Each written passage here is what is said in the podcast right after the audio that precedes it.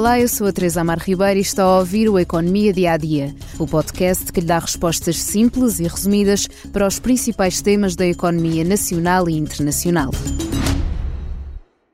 nós teremos é uma, uma tendencial normalização para inflações já na casa dos 3% uh, eh, durante o ano de 2023. O que nós iremos assistir é um menor crescimento dos preços nas áreas em que esses preços vão continuar a subir, mas passarão a crescer significativamente menos do que aquilo que cresciam. Depois de uma escalada a passo galopante que fez tremer mercados e consumidores, a inflação mudou mesmo de trajetória.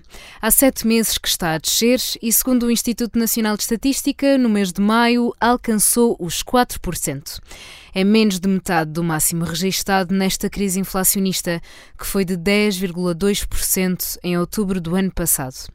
Segundo o INE, as razões deste abrandamento são resultado da desaceleração dos preços da eletricidade, gás e outros produtos alimentares, mas também por causa da medida do IVA zero, que retira o valor do IVA pago pelo consumidor a 46 produtos alimentares saudáveis. Mas há mais dados que foram publicados pelo INE. A economia portuguesa cresceu 2,5% nos primeiros três meses do ano, comparando com o mesmo período do ano passado. Foi impulsionada pelas exportações, já que o contributo da procura interna para a variação homóloga do PIB foi nulo. Isto significa que houve uma redução de investimento e consumo privado. O turismo continua a ser uma grande ajuda à economia portuguesa.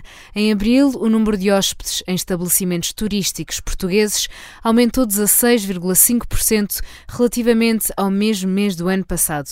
São números que também superam os de 2019, antes da pandemia da Covid. Em maior número chegam os turistas do Reino Unido, depois Espanha e Alemanha. E os residentes em Portugal, como estão de emprego? A taxa de desemprego desceu de 7% em março para 6,8% em abril, segundo a primeira estimativa do INE, que aponta para 357 mil pessoas desempregadas. Já a população empregada em Portugal caiu 0,1% face a março, atingindo 4.913 milhões de pessoas com emprego. A pandemia e a guerra na Ucrânia abalaram e ainda abalam as várias economias mundiais. Ainda que os números portugueses se mostrem positivos, o impacto na carteira dos consumidores ainda é tímido. Tudo no Economia Dia a Dia, mas ainda o convido a ouvir o podcast Money Money Money, que levanta a questão: as empresas sobrevivem às alterações climáticas? Todos os negócios vão ser afetados de forma direta ou indireta num mundo onde os investidores valorizam cada vez mais estas questões. Uma conversa moderada por João Silvestre, editor da Economia do Expresso, com a participação de João Vieira Pereira, diretor do Expresso, e Nuno Fernandes, professor da IES Business School na Universidade de Navarra, em Espanha. Obrigada por estar desse lado.